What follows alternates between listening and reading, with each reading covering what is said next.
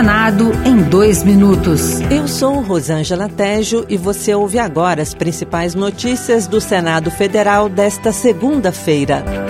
A Comissão de Direitos Humanos relembrou a história do Estatuto da Pessoa Idosa, que completou 20 anos no dia 1 de outubro. O senador Paulo Paim, do PT Gaúcho, pediu que a sociedade continue contribuindo com sugestões e ideias para o aperfeiçoamento da legislação e das políticas públicas no país como fez o idoso que propôs o estatuto. É o povo quem nos provoca. E esse senhor mandou uma cartinha dizendo, senador Paim, já mandei para muita gente, não me o retorno. Me disseram que tentasse o senhor. Tá bom, vamos, vamos aprovar esse projeto. E aprovamos. O Senado aprovou o projeto que permite a continuidade do programa Desenrola Brasil para refinanciar dívidas pessoais. A proposta também estabelece a fixação de limites para os juros do cartão de crédito.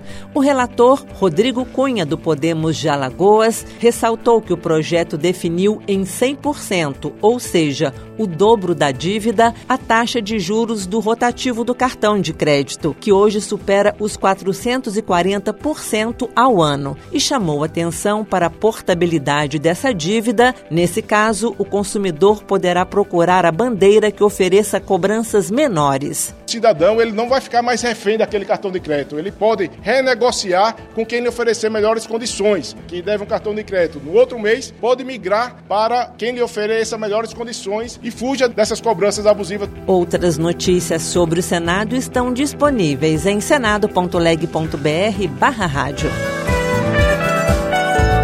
Senado em dois minutos. Uma produção Rádio Senado.